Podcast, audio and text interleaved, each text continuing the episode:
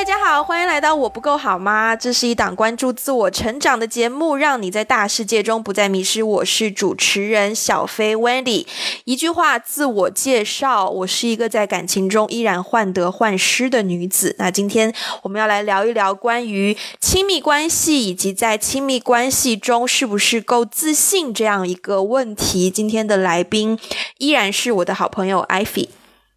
Hello，大家好，已经是固定来宾了，好像我的节目根本请不到别的来宾一样。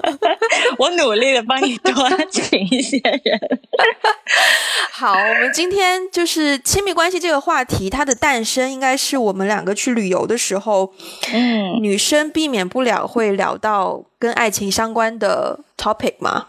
对，然后聊着聊着，我就会发现，就是从我们的感情史来说啊，我呢就是那种，我还我还蛮乐意主动去追求男生的，但是呢，无论追求得到还是追求不到，我在整个关系当中，我会觉得我自己的地位是比较卑微的。嗯，对，就是可能。包括一开始表白，然后我会觉得哦，是我在请求他，或者是问他做一个决定，或是为了我做某件事，但是我有一个请求的程序，那好像就是说，嗯，我是一个比较卑微的感觉，然后决定权都在他的手上。嗯，对，可是。艾菲因为高中的时候，以我所知啦，OK，以我所知是被追求的那一类女生，所以我会觉得，哦，这样的女生是不是在感情当中就会，嗯，很自信啊，然后不会害怕。失去啊，然后，嗯，有人喜欢他，他就做自己就好啦。他喜欢就接受，不喜欢就不接受。就是是不是有人在感情当中是可以做到这么的自在？我觉得，其实其实这是一个大家比较愿意去听到的一个谎言呢。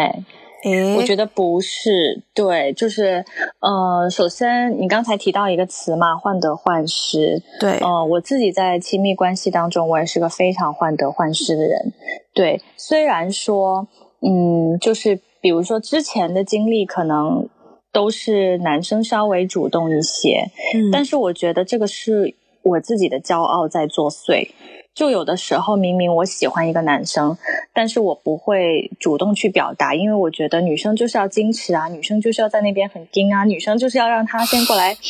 跟我说话，跟怎么怎么样，对，所以会导致两种后果。第一种后果就是我错失了一个呃机会。去跟我真正喜欢的人有一个联系。第二种后果就是对方可能真的来，嗯，就是来主动找我了，但是我还是会表现的一副就是很很很很高冷的样子，然后让对方会有会有那种就是危机感，或是需要对方花一些花一些力气去追的。对，那其实对方会很累。但是我觉得这个问题的根源在于，其实我也不敢做自己。对我的那个伪装的自己，就是哦，我要很高冷，那个是我伪装出来的样子。但是，一到但是到进入到亲密关系当中，到真的在一起的时候，我也还是会很患得患失。对，但是我这个患得患失的点，可能就是跟呃，你你刚才形容你之前的经历。你你可能遇到那个点跟我遇到的那个点可能不是一样的点，但是我患得患失的点是什么呢？就比如说，呃，以前一直都是对方很主动，那主动到一个地步，突然有一天他不主动了。或突然有一天，他他习惯了，反正我们已经在一起了，然后他开始对别人感兴趣，或者是说他开始对我冷漠起来，那个时候我就会非常患得患失。但是，即便是我在患得患失状态当中，因为我要维持我高冷的人设啊，所以我就不愿意去，呃，不愿意去付出更多的努力去挽回、去维持。对，所以其实这个是我的问题，我觉得。所以我们都是在害怕对方不喜欢自己，对，对，嗯，因为你刚刚讲到，就是说，当你们进入到亲密关系，然后，呃，有一天你觉得对方不喜欢你了，然后我就回忆起我那为数不多的 感情经验，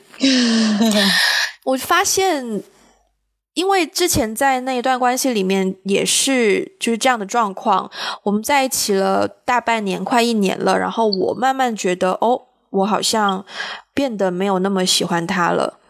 嗯，但是那个时候我也不会患得患失，哎，不对，我有一种患得患失，但是这个患得患失可能刚好会涉及到下一个我觉得可以讨论的问题，就是。你患得患失是害怕失去这个人呢，还是害怕失去这样的一种亲密关系？嗯，这是个好问题。其实，呃，我自己在经历了几几段亲密关系之后。我我也会去重新思考这个问题，就是说，比如说分手的时候，大家都会难过。我难过的到底是什么？嗯，我难过的真的是这个人吗？就是说，真的是因为我太喜欢这个人，我太希望这个人好，但是因为跟我在一起，我不能给他快乐，然后所以他离开了我。呃，他离开了我而难过呢，还是我只是少了一个喜欢我的人？我我后来其实，在。嗯，就是每一段关系结束之后，我都会经历一个自我反省、反思的时期。然后我在反思的过程当中，其实我发现了一件非常细思极恐的一个我自己我自己的一个细思极恐的问题，就是很多时候其实我可能只是，嗯，患得患失的那个失在于，我只是失去了一个喜欢我的人而已。或是我只是失去了一个认可我的人而已，就是我不再被这个人喜欢，不再被这个人认可了。但是你说我是不是真的喜欢这个人本人？嗯，对，其实这个问题是我一直在思考的问题。我觉得可能这么多年来，就是嗯，可能我自己最大的一个问题就是，我都不知道自己是不是真的喜欢对方。嗯，因为因为像你刚才说的，就是因因为我很高冷啊，然后呢，所以就我不习惯主动去，我不习惯主动喜欢一个人，我更习惯的方式是先要别人来喜欢我，然后别人喜欢我了以后，我才会注意到那个人，然后我注意到他了以后，我才会慢慢发现，哎，这个人好像还不错，然后我们就慢慢有一个彼此了解，然后在一起的过程。我几乎我几乎没有。很少吧，可能可能也就一两次，但是很短暂的那种。就是在这么将近三十岁的 年纪当中，我几乎很少很少遇到那种他对我毫无兴趣，但是我就是很喜欢他。我几乎没有出现过那种情况，好神奇哦！How？我 也不知道。我觉得这是我的自卑，其实这是一种自卑。为什么我为什么为为什么说是自卑呢？就是。我一定要先得到别人的认可，就是说这样，因为我太，因为我害怕失去，对，所以我要先得到别人的认可，这样我会有一个安全感，就哦，OK，他是先先喜欢我的，也就是说他是先认可我的，那我再来看这个人是不是怎么样。我其实根本就是没有勇气去，就是去喜欢自己真正喜欢的东西。所以以至于时间长了以后，我都不知道我自己是不是真的喜欢这个人了。但是，假如说你进入到一个新的环境、新的群体，你都会认识到新的人嘛？那你就没有遇到过一个男生说：“哇，我好欣赏这个人哦。”然后欣赏欣赏，就觉得哇，如果他是我男朋友，或是如果我是他女朋友就好了。这样的存在都。不太出现吗？有出现过，但是我会强硬。我是一个会把自己逼得很狠的人。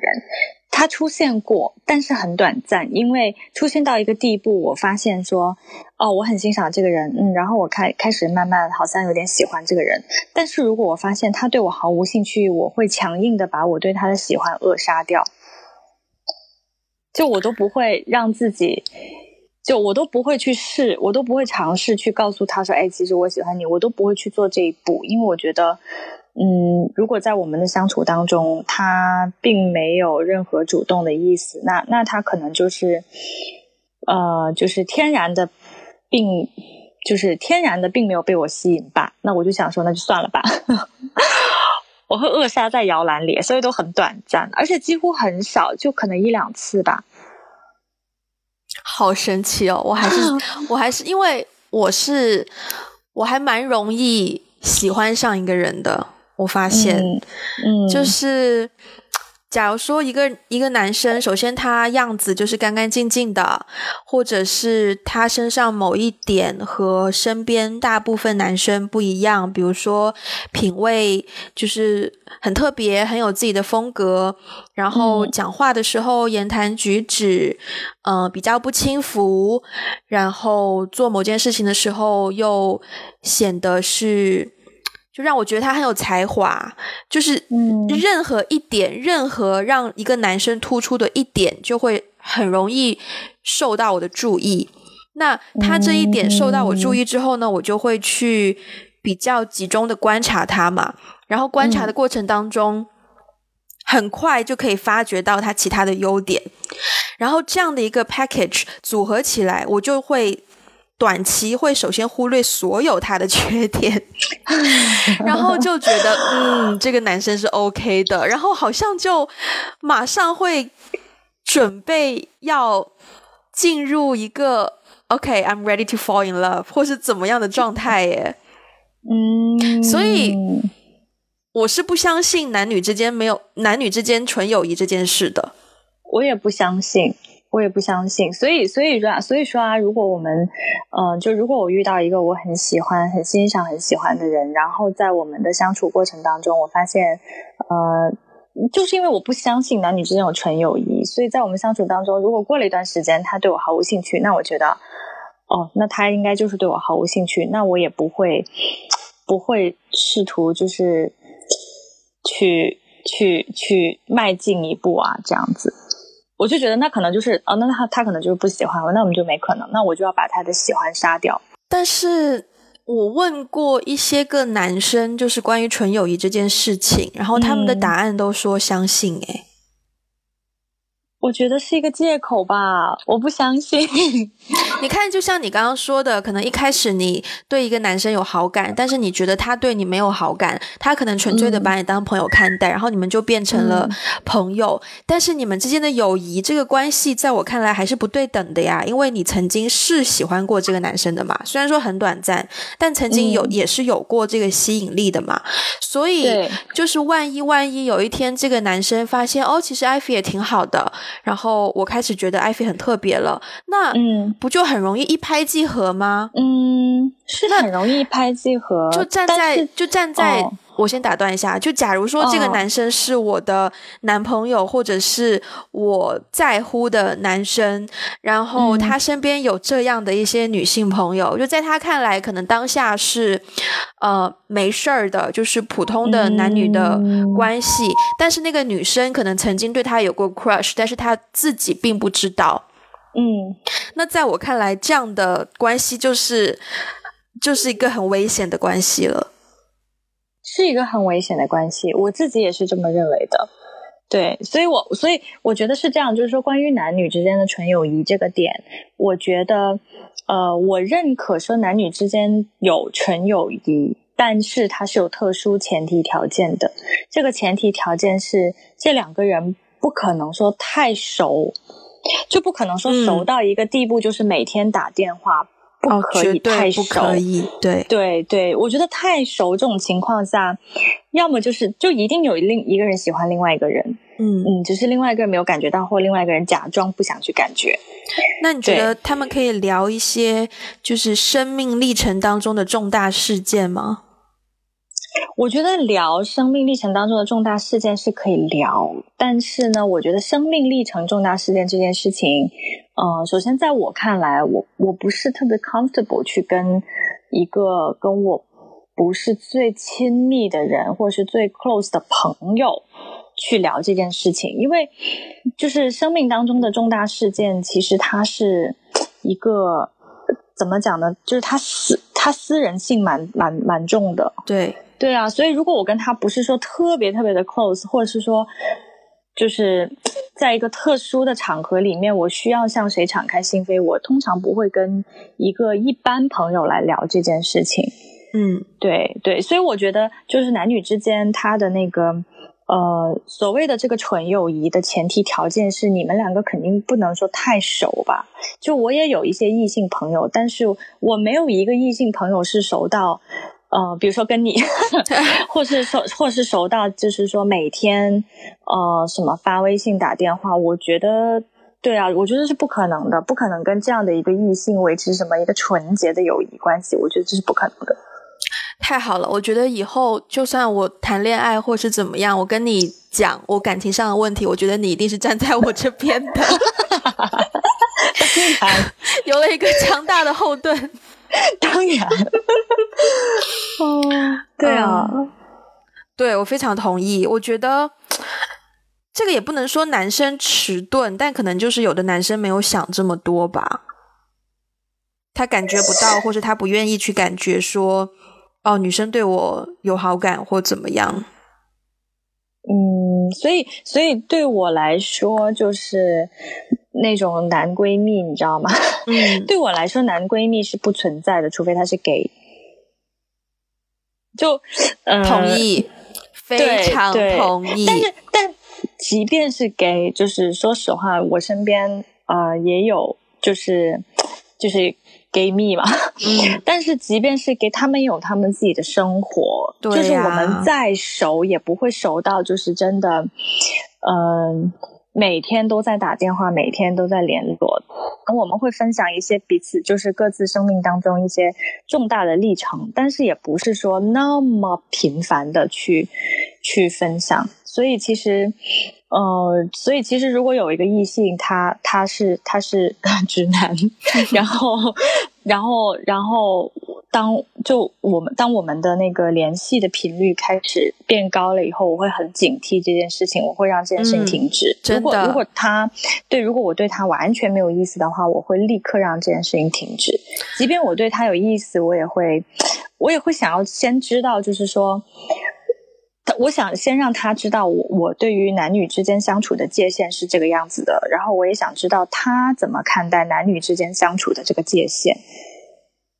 学学到了，长知识了。因为像我就是，像我就是，我可能跟一个男生联系有一些频繁了，然后我 feel 到我自己对他有感觉了，然后但是可能我没有感受到他对我有同等的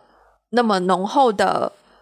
嗯，欲望吗？有点奇怪，但就是对你觉得他好像没有那么的喜欢你，你会开始怀疑，你会有一个理性的声音告诉自己说：“OK，可能我这个时候要稍微收一下，要矜持一点。”但是呢，我就矜持个两三分钟，然后我就矜持不下去了，就觉得啊，好想他，还是发个信息给他吧，然后就发出去了。对，我觉得这个要学习。因为我我的，当然我觉得不是每一个人都都需要需要这样子去做或这样子去思考，但是我自己在看待，就是说，嗯，就是亲密关系，就包括呃男女之间的这个界限的这个问题，我自己看待这个问题是，如果你们两个不是已经确定的关系，但是你们又联系的非常的频繁，那。你不是备胎，就是他是备胎，我是这么想的。对啊，因为不然的话，为什么就不捅破那层那那层纸呢？嗯，对，所以我我我就是为了就是说，嗯，而且就是因为我我自己对于呃 undefined 这件事情是不太舒服的。嗯，对，所以我自己是那种我会非常快捅破那层纸，就是我之前的感情经历都是，就是要么就是别人对方非常快，就是我们那个暧昧时期可能就是很短暂，对方很快就捅破了那层纸，然后我很快就做了一个决定，说我要不要跟这个人在一起，或者有的时候我会选择来做捅破那层纸的人。我会给对方一个思考吧，就是说，我觉得我们现在的关系，呃，联系的频率啊，包括我们分享的内容，让我感觉超越了朋友的界限，所以我会跟他表达，就是说，呃，你可以来做一个决定，我们要不要进入这个关系？但如果我们要进入这个关系，我也会非常明确的告诉对方，我只想要一个非常就是 committed exclusive 的 relationship。如果你不能接受，讲吗？对对对，或打电话啦。如果我们不在一个城市的话。对，所以我会非常明确的告诉对方，如果你这是我的原则，如果你不能接受这个原则，那我们就不要再联系。我觉得这种关系不好。哇哦，对对，所以我其实每一段关感情经历，就每段就是说认真的恋爱关系，都是在这样的一个边界上。哇哦，就是开始的。我没有经历过那种很暧昧、很暧昧，然后后来谁也不说，然后就不知道怎么样的就在一起。我没有经历过，都是那种，呃，很明确、很明确的提出来。好，从现在开始我们就是男女朋友，然后我们就要树立这个边界。对，但是当你捅破那层纸的时候，难道你没有担心过说，好，万一我捅破了，然后对方说，哦，我不想要一个 committed 的 relationship，然后就从此结束联络，然后你就失去了一个 whatever，就是平常跟你聊电话可以倾诉的，或者是怎么样。的一个对象吗？你不会害怕说啊，我就少了一个这种人吗？嗯，我不会说害怕，我可能会觉得啊有点遗憾，但是但是我不会觉得害怕，因为我觉得如果我想要一段，我现在我想要一段认真的关系，但是他不想要那个认真的关系，说明我们两个不合适啊。那可能只是大家处在不同的人生阶段呢。但是。不同的人生阶段就也是等于不合适。有其实这个有两种，第一种就是说，呃，他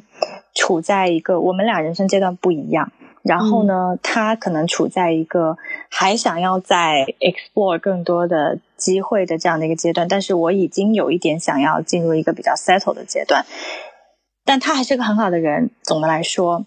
呃，那这种不合适的话，我就会觉得说，嗯嗯，有点遗憾，因为我觉得还是很欣赏他，他还是一个很好的人。但我们人生阶段不一样，我觉得，对我，我觉得，我觉得会有点遗憾。就是有的时候人就是这样子啊，就是那没有办法，就是他的人生阶段到那，但是他给不了我想要的东西，那就只能让你走。还有第二种可能性，就是说。他就是一个玩世不恭的人，他就是一个不想 settle 的人，他就是一个想要，就是呃，就是想要有很多呃，就 opportunity 在身边的人。可能这个跟他阶段没有关系，他可能就是这样的一个人。如果是这种情况的话，我会毫不犹豫的跟他切断联系，因为我觉得我们价值观不同，那我们就再见。我也不觉得遗憾。嗯，对啊。我觉得你刚刚讲到了一个关键字，就是不能叫关键字。我觉得你刚刚讲到一个关键点，就是关于在一个关系当中，或是在你的生命历程当中，当下你想要的和不想要的是什么？这个东西在任何形式的亲密关系都还蛮重要的。我觉得，为什么这么说呢？嗯。很很妙，就是这里我又要引用一些我拍电影的经验。嗯，为什么呢？嗯，以前在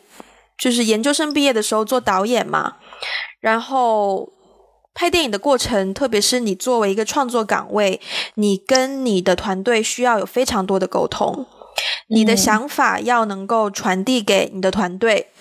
然后你的团队他们的想法也要能够传递给你。当然，在一个传统，可能外界的人会觉得导演是拥有所有的权利的决定权，但其实我觉得，你想要把那个剧组经营的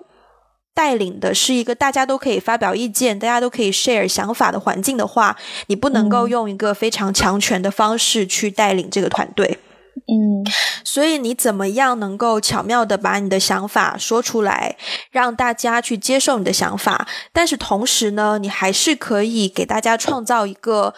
呃 free to speak 的环境，嗯，就是让大家也可以没有后顾之忧的去发表他们的想法。这个就是 tricky 的地方。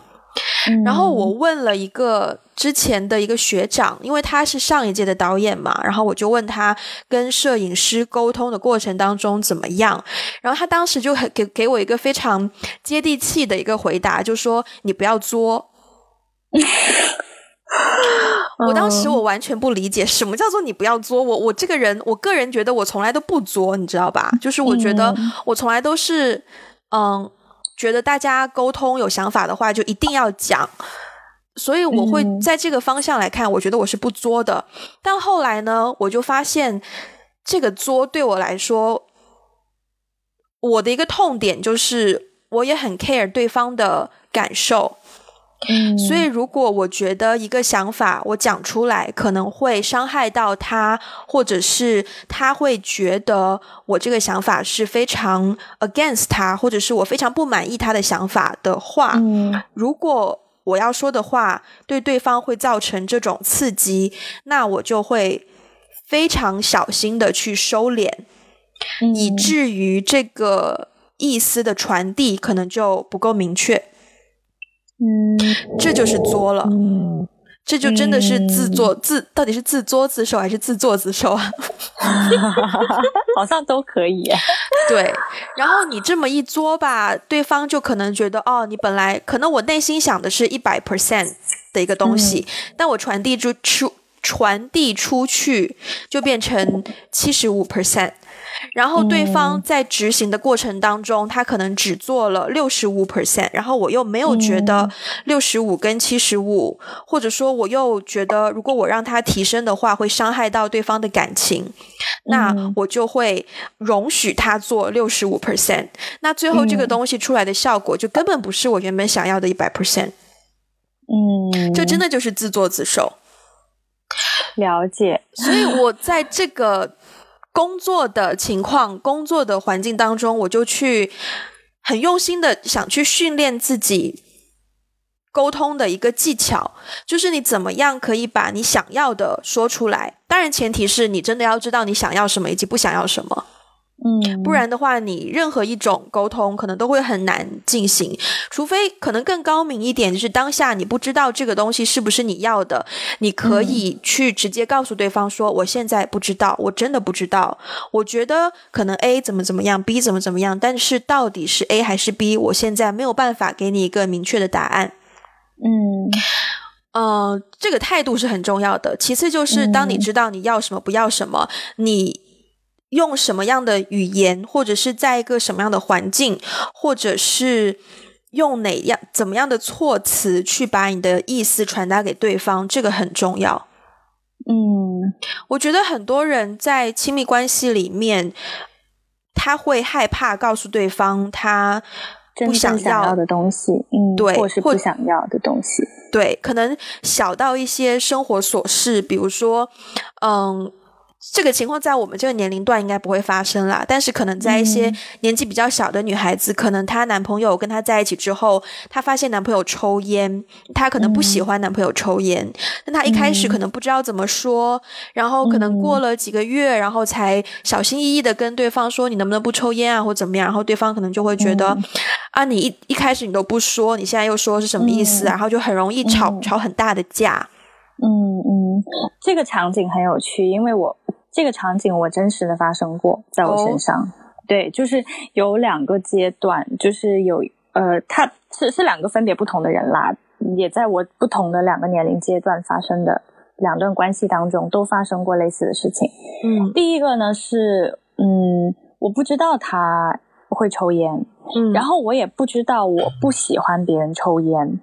那个时候还小嘛。嗯，然后呢，就是当我发现了以后，我就我就非常的反感，然后我就嗯提出来，然后他就觉得我非常的不能理解他，他就觉得其他男孩子也抽烟，我为什么就不能抽？别的女女生也接受，为什么你就不能接受？嗯，对，然后我们就有因此就是吵起来。然后后来那那段也很快，那段关系很快结束了，而且那个时候我也就是十十几岁嘛，就觉得就是我我其实，但是从那段关系之后，我就了解到说，哦，我真的非常不能接受男生抽烟呢。嗯，我觉得那个是从那段关系当中我学到了一个小的关于自己的一个点，就是说我喜欢什么，不喜欢什么。嗯。然后到第二次的时候呢，我我已经我已经大大一些了。嗯，然后第二次呢，我我就非常明确的告诉对方，从一开始我就非常明确的告诉对方，我不能接受男生抽烟。嗯。然后，对，然后呃，因为那个时候在美国嘛，其实在美国抽烟的人不是很多，大城市里会多一些，但是其实在美国，嗯、不像在中国这么普遍，我感觉。就不是嗯。说、呃随便抓一个男生，发现他都在抽烟。美国其实没有这么这么普遍，在这个点上。嗯，然后后来呢，他就一直没有告诉我，其实他有偷偷抽。哎呦，他可能没有瘾吧，但是但是就是他抽的不是很多，但其实他有偷偷抽。嗯，然后后来有一次就被我发现了，而且，然后那次的话，我就非常的，我就非常的震撼，我就觉得，我当时学到的一个功课就是说，哎，你在这件事情上瞒了我，那你在别的事情上对我到底隐瞒了多少？嗯然后我就意识到一件事情，就是说，真诚的沟通很重要了，就诚实真的是很重要。因为一旦一旦你觉得这个人对你不诚实，其实真的就是我觉我觉得这个就是留下了一个你们关系当中的一个破口，然后这个破口就会让更多更多的怀疑，更多更多的不确定流进去。对，然后那那个之后，我就开始怀疑，那那你在其他方面，你到底有多少东西是隐瞒我的呢？那假设说他瞒着你抽烟，因为他知道你不喜欢抽烟，他害怕失去你，所以不希望你知道他抽烟，所以才选择瞒着你去抽。这个出发点你怎么看？哦，这个出发点其实很多人都说，呃，善意的谎言嘛，就对很多人都会提到这个善意的谎言。其实我个人是不支持的。就对我来说，真正的关系，真正真的是亲密的、深入的关系，它应该是一直是保持一个坦诚的状态。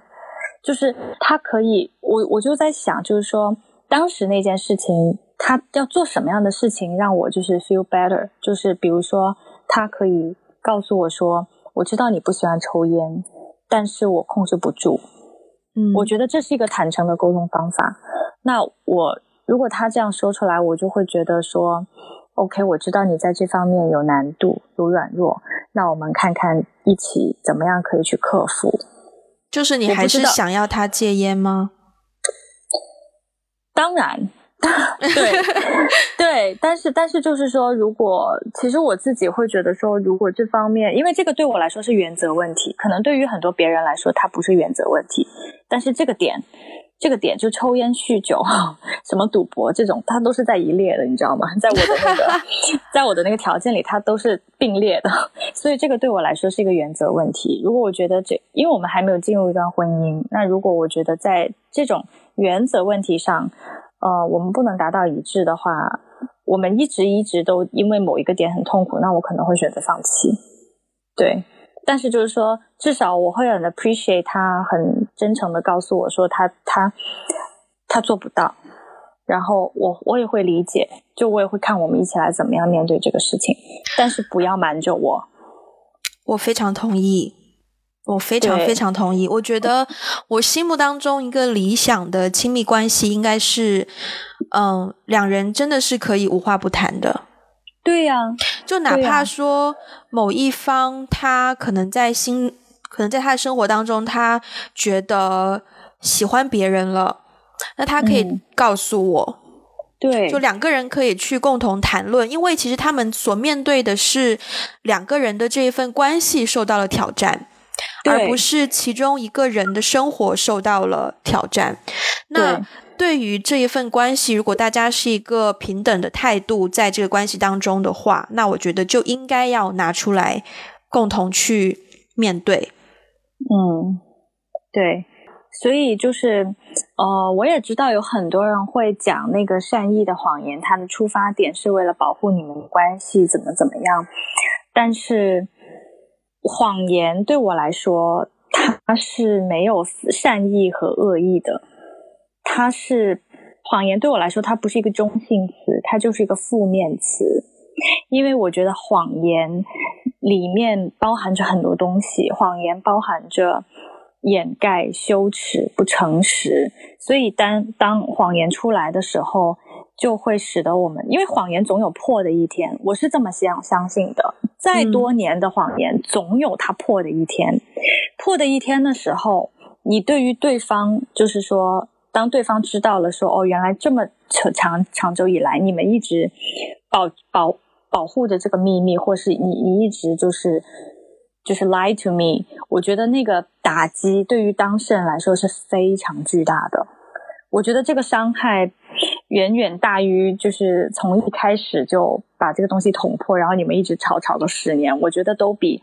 就是当我听到说。哦，You've been lying to me for ten years，就是我觉得那个打击是非常大的。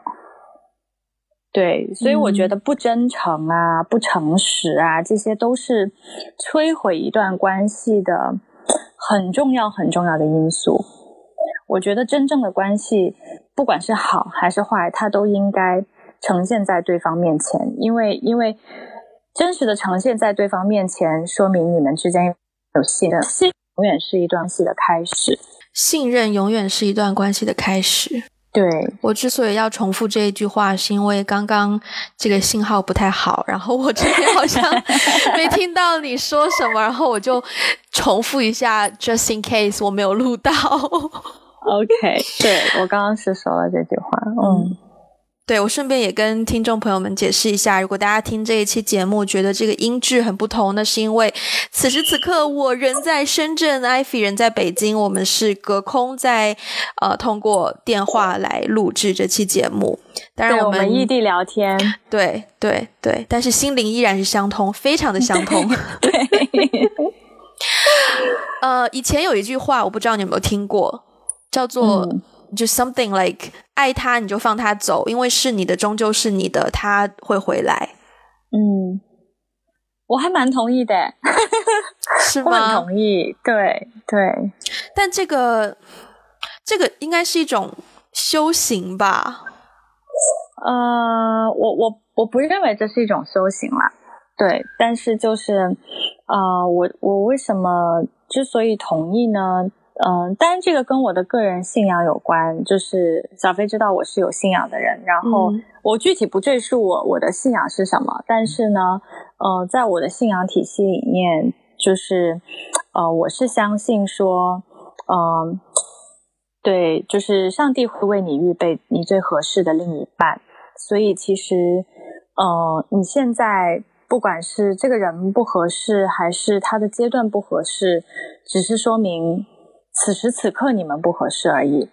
对，但是不代表你会遇不到合适的人，我是不相信的。所以，我我其实对于，呃，对于这个理理论，我自己是很坚信的。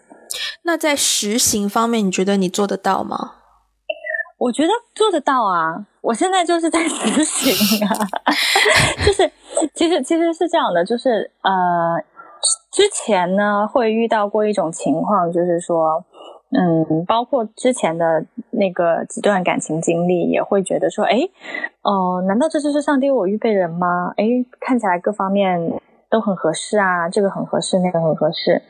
呃，但是到最后，我我们都会发现说，哦，好像并不是这么的合适。我觉得有这样的一个信仰体系，会有一个很大的好处，就是我觉得会给双方都带来一个很大的释怀的感觉。嗯，就是当当这段关系要结束的时候，彼此都会明白说，嗯，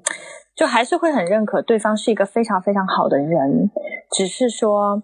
呃，我们并不是神上帝为我们预备的那个另一半，所以我也很衷心的就都会彼此衷心的祝福，对，不会不会说，呃，我们在一起，我们我们分开了是因为，啊，你对我不好，然后我我怎么怎么样，就是不会牵扯以前的那些仇恨。当然，每一段关系当中都有一些让对方会有点受伤的地方，对。但是我觉得有这个信仰体系的一个好处就是说，呃，我们彼此都会明白说，不是你不够好，不是我不够好，是因为我们可能并不是就是上帝预备的那一个人，而且我们也会有一个和解的机会，就是大家会把把很多事情聊开，对，就不会带着仇恨去进入到下一个阶段吧。嗯，那种感觉应该是说你的内心是被充满了的，对，对，所以你不会。你就不会那么的患得患失，你会比较拿得起放得下，因为你知道这可能并不是最终的结局，这只是当下的你需要面对的，就在你可能八十多年或者是九十多年、一百年的生命长河当中，你需要面对的一个小的一道坎。对，而且前提是前提是说，呃，我不只相信神会为我预备那一个最合适我的人而已，我相信的是神会为我预备。他认为最好的，所以即便这个人离开了，呃，我也会相信说没关系，神会为我预备更好的，会比这个更好的，所以我充满期待就可以了。然后以至于就是说，呃，跟这个人之间的一些问题，哎，我刚刚想说什么来着？我忘了。所以，就这个修行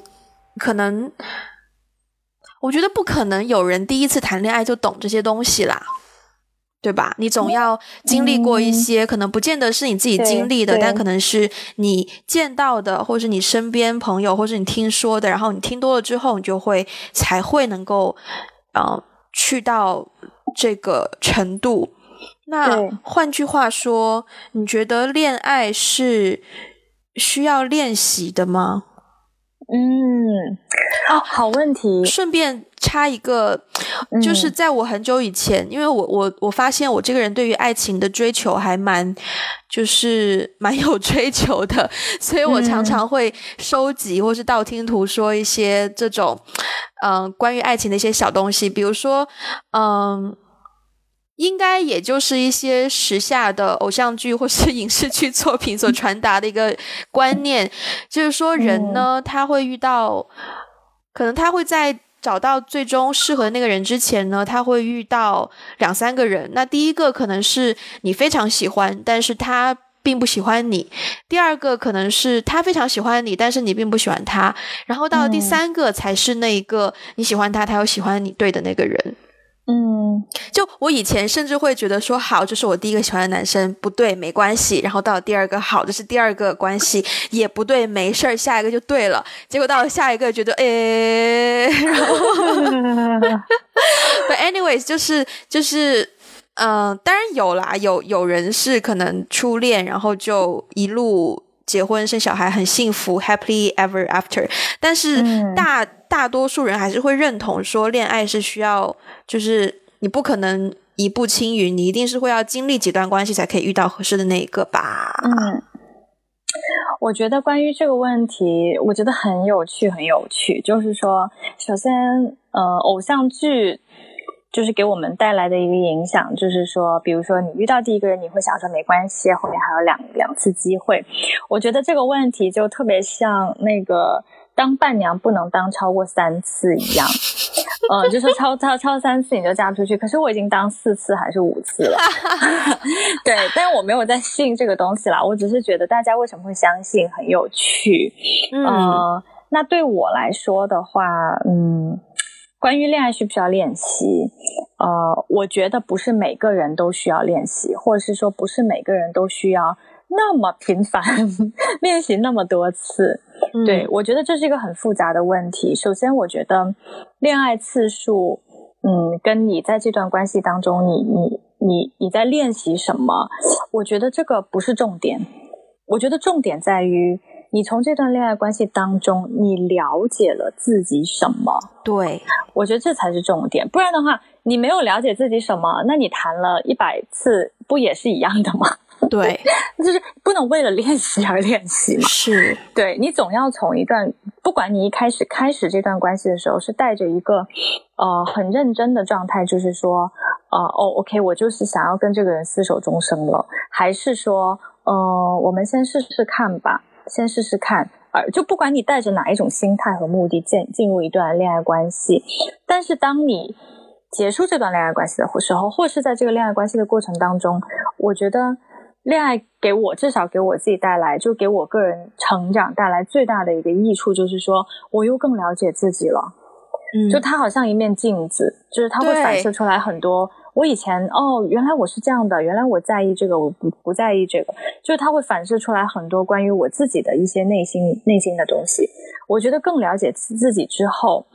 一定会越来越好的，因为你你了解了自己之后，你就越来越知道你自己是一个怎样的人，你的需你需要一个怎样的人。当你遇到一个人，他突然就是出出现在你面前的时候，你可能可以。很快的就判断出来说，这个人是不是我喜欢的，是不是我需要的，是不是跟我可以彼此相合的一个人？对，所以我觉得恋爱次数，嗯，这个东西跟恋爱次数没有关系。嗯，有的人可能谈一次，他就一直一点一点的在成长，那他们可能就可以很好的经营一段关系，一直到老。有的人可能谈十次。还是这样，还是失败告终。他并没有从这段关系当中获得什么，或者是了解自己是一个怎样的人，他并没有这这种成长。那我觉得谈一百次都是一样。所以我觉得恋爱次数不是关键，关键是那个质量。嗯，对啊，我觉得恋爱次数不是关键，呃，但是关键是在于你从每一段，这是一句话你讲过了，我再我再重复有什么意思呢？等一下。对，我觉得无论你经历过多少段的感情，那关键在于你没有在每一段感情当中都是被牵着鼻子走，而是你有把它作为一个体验，然后在这段关系当中去更加认清楚自己喜欢什么、不喜欢什么，或者是说自己是一个什么样的人，对自己有了更多的认识，就是以人为镜，可以明得失嘛。嗯，就是这么一个概念吧。对，而且还有一个补充，就是刚才，呃，说到，就是说，呃，因为我的信仰，所以我相信，就是说，上帝会为我预备那一位嘛。但是有的时候，呃，我也经历过一阶段，就是说，呃，我也会问上帝说，如果这个人不是你为我预备的那个人，那为什么我要经历他呢？为什么我要？为什么你允许让我跟这个人开始一段关系？但是在关系当中我又很痛苦之类的这样的问题。那我后来慢慢就是也是学习了一件事情，就是从从这这个点上学习到了一个一个事情，就是呃，上帝在让我们遇到那个他觉得最合适的那个人之前，他会给我们一些让我们经历一些试炼。那如果我没有跟这个人在一起，我可能没有发现我自己原来是这样的，我可能没有发现说哦，原来我身上还有那么多的问题需要一个一个去攻破。那攻破了以后，我可能就可以坦然的面对这个问题。可能在某一个合适的时候，神就为我预备了。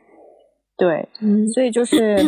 有的时候我自己会对，所以我现在已经不会问这个问题了。就是我觉得我遇到的每一个人，我经历的每一段关系都是一个祝福，就是他。哦，不管最后的结局是什么，它都会给我带来一些什么，我会因此而成长，我会因此而看到我自己的一些需要改变的问题。对，很强大的一个信念的感觉。嗯嗯，我觉得做这一期节目，我很想传递的一个观念就是说，嗯。在亲密关系中不自信，这是一个很正常的事情。每个人在不同的人生阶段或是感情经验当中，多多少少都会遇到。那重点在于说，你不要把这个不自信看得太严重，然后过度的怀疑自己。我觉得怀疑自己是。正常的，因为怀疑自己代表你认识到自己的在某个方面的不足，或者是你认识到自己有一个新的方向，你从来没有了解过。那怀疑自己应该是认识自己的一个开端，对，或者说更全面的认识自己的一个开端，我觉得是好事，它是一种反省嘛。对，对，那。就是在亲密关系当中，你可能会有一些自我怀疑，但是，嗯，给自己一些时间去思考为什么会产生这种状况，然后去更加认识自己，比维护那个关系可能会更重要吧。对，对，但是还有就是说，我觉得，嗯。还有一些，比如说可能放在发生在我身上，或是我周，就是我身边有一些朋友身上的一个故事。嗯，我觉得在亲密关系当中，我看我周围的朋友很容易会走向两个不同的极端。那第一个极端就是，嗯，就是太害怕失去对方，而把自己放在一个很卑微的位置上面去委曲求全。去满足对方的一些要求，但是其实自己非常非常痛苦，非常的不快乐。另外一种呢，就是呃轻易放弃，就是可能真的是因为一些很小的事情、很小的矛盾，就会怀疑说，嗯，这个人可能不是我，不是我，不是我想要的，那就算了吧，就会轻易放弃。我觉得我身边通常是会有这两种极端。我觉得，嗯。我每一次在恋爱关系当中，我也会就是说告诫自己吧，就是我希望在这这两个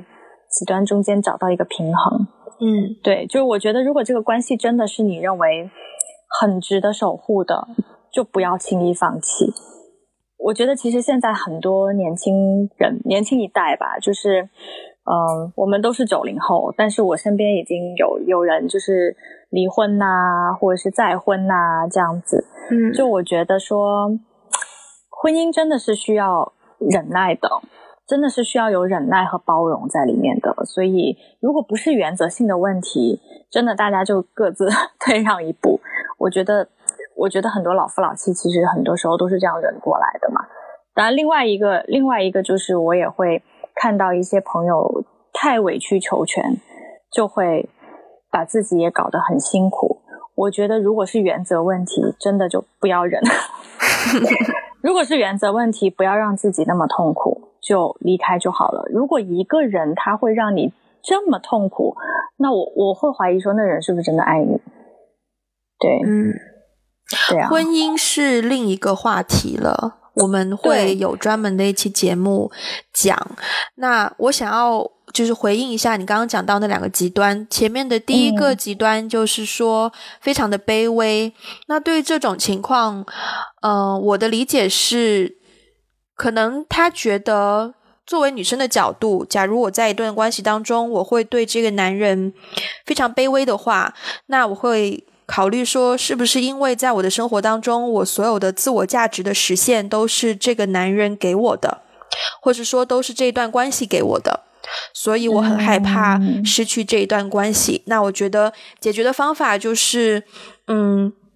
多去培养自己的兴趣，就先不说事业了，可能就是一些兴趣爱好。然后在这世界这么大，有那么多的事情可以去体验。在不同的方向，在不同的领域当中找到自我价值实现的方式，会让自己觉得更更完满一些，而不是仅仅贡献在一段感情当中。我觉得这是一个嗯可以尝试的方式。那另外一个就是说，很容易就结束一段关系。我也有过这样的念头，就是我觉得我有一些小。嗯，叫龟毛吗？就是一些很挑剔的例子，比如说，我记得在大学的时候，那个时候，呃，我们学校会骑电单车嘛，嗯，然后我那时候还在谈恋爱的时候，我有一天就是因为有时候路况比较复杂，然后行人非常的多，然后你那个电单车你骑的时候就会好像很难保持平衡呐，然后要扭来扭去啊，就是比较高难度。然后呢，当时我男朋友载我。就他开车，我坐在后面，然后我心里就默默的告诉自己说，如果这个男生载我的时候，他驾驶就其实是一个驾驶技术的问题，但是呢，我就会跟自己说，如果他载我，然后吵车了，我一定要跟他分手。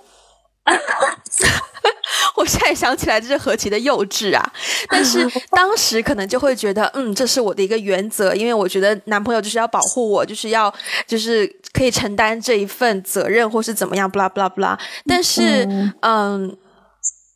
我我觉得会会出现啦这种状况，或者是说你觉得如果对方怎么怎么样，你就一定会跟他分手，怎么怎么样？我觉得有这个念头的时候，稍微放松一下，想想自己为什么会有这样的一个原则的建立吧。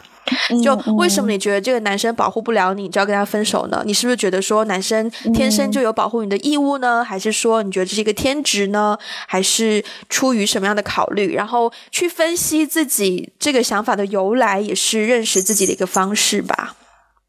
嗯，对，其实你刚刚说到的就是第一、第第第一种情况，就是说当。嗯，在一段关系里面，如果觉得自己很很委曲求全，然后很呃卑微的去做一些自己很不喜欢做的事情，从而去保保住这段关系，我觉得有的时候自我价值这个这个点，就提升自我价值这个点，嗯，我觉得这种情况的核心是在于很多人他的那个 self esteem 是很低的。因为，比如说，我也有遇到过，其实可能有的朋友就是说，呃，他比他的另一半是优秀非常非常多的，嗯，那他其实，在一段关系当中，他也完全不靠着他的另一半去给自己的生活有什么带来任何的改善呐，或者是他的生活比他的另一半经营的要好得多得多，对，但是当。他在一段亲密关系当中，他还是会出现那种害怕失去，所以委曲求全的一种状态。我觉得本质是他的自己的那个 self esteem 很低，他把自己的价值放得很低。我觉得，所以自我价值提升这个点，很多时候还真的不是说靠，比如说你赚多少钱，或者是靠你的教育背景去获得。本质上，它是一个很很内心的东西，其实就是一直要相信。我是很好的，我值得被爱。对我觉得很多人他的 self esteem 比较低，是因为他打从心底里，他本质上，呃，相信自己不值得被爱。我觉得这个成因有很多复杂的因素，大部分人可能是因为原生家庭，啊，父母可能在成长的过程当中没有给予很多的鼓励，所以导致很多人的那个里面的那个自我价值很低。我其实遇到过很多，我其实，嗯。关于这个问题，我觉得我们也可以开一个新的话题去聊。但我觉得这个点是我在进入恋爱关系以后，我也观察周围的朋友，发现很明显的一个点，而且这个点很，我觉得它带有一些中国特色。嗯，对对，因为可能小时候大家对于好好孩子或者是自我价值这件事情，就停留在你的成绩很好，你要做一个乖孩子。对，所以当你的成绩不好，你没有做一个乖孩子的时候，你的自我价值就会被挑战，就是外界影响到。对对对，会被挑战。对啊，嗯，我听过一句话，我还蛮喜欢的，然后我觉得也可以当是一个 礼物送给所有对自己有怀疑，或是在亲密关系当中，或是对爱情，或是。怎么样？有一些走不出去困局的朋友，这句话就是说，要做一个连自己都会爱上的人。嗯，对，这个我我其实很认同。就是说，当呃，只有你很爱你自己的时候，你才可以做到呃，用别人喜欢的方式去爱别人。不然的话，如果你自己不爱你自己，你表现出来对别人的那种爱，只能是取悦。或者是控制，对对，而不是那种爱，因为我觉得真正的爱呢，就是说我们我们经常说的无条件的爱，其实是一种很自由的爱。嗯，对，像我们常常听到，呃，中国的父母就很喜欢说啊，哎呀，说我是爱你的爸爸妈妈，对你一定是全世界最好的，是最无条件。其实父母的爱，很多时候在我看来，他也是带着条件的，绝对。对，然后这个条件可能他他自己可能不知道，但是这个爱是带着控制，带着回报，带着一些期待，他自己没有实现的东西，他想投射在你身上，想让你去帮他实现。其实那个就是条件。对，我不怀疑父母对我们的付出，但是有的时候，爱其实很多时候是有条件的。但是我觉得爱真正的爱会给人带来自由吧。嗯，非常。爱是一个很很很大的 topic，但是我觉得升华了。是我们把这一期节目的 ending 升华到爱这样一个高度，也是非常的圆满。对，好，那这一期节目时间也差不多了。嗯，如果你在听节目的时候觉得它给你带来了一些启发，或是一些新的问题，都很欢迎你告诉我们，可以通过留言的方式，或者是哎，我们现在好像没有建立一个非常完整的回馈渠道。或者是，如果你觉得你有很强烈的欲望想要告诉我们的话，你一定可以找到你的渠道告诉我们，好不好？考考验粉丝的那个。OK，好，那这一期节目就到这边结束了，我们下一期再见喽，拜拜，拜拜。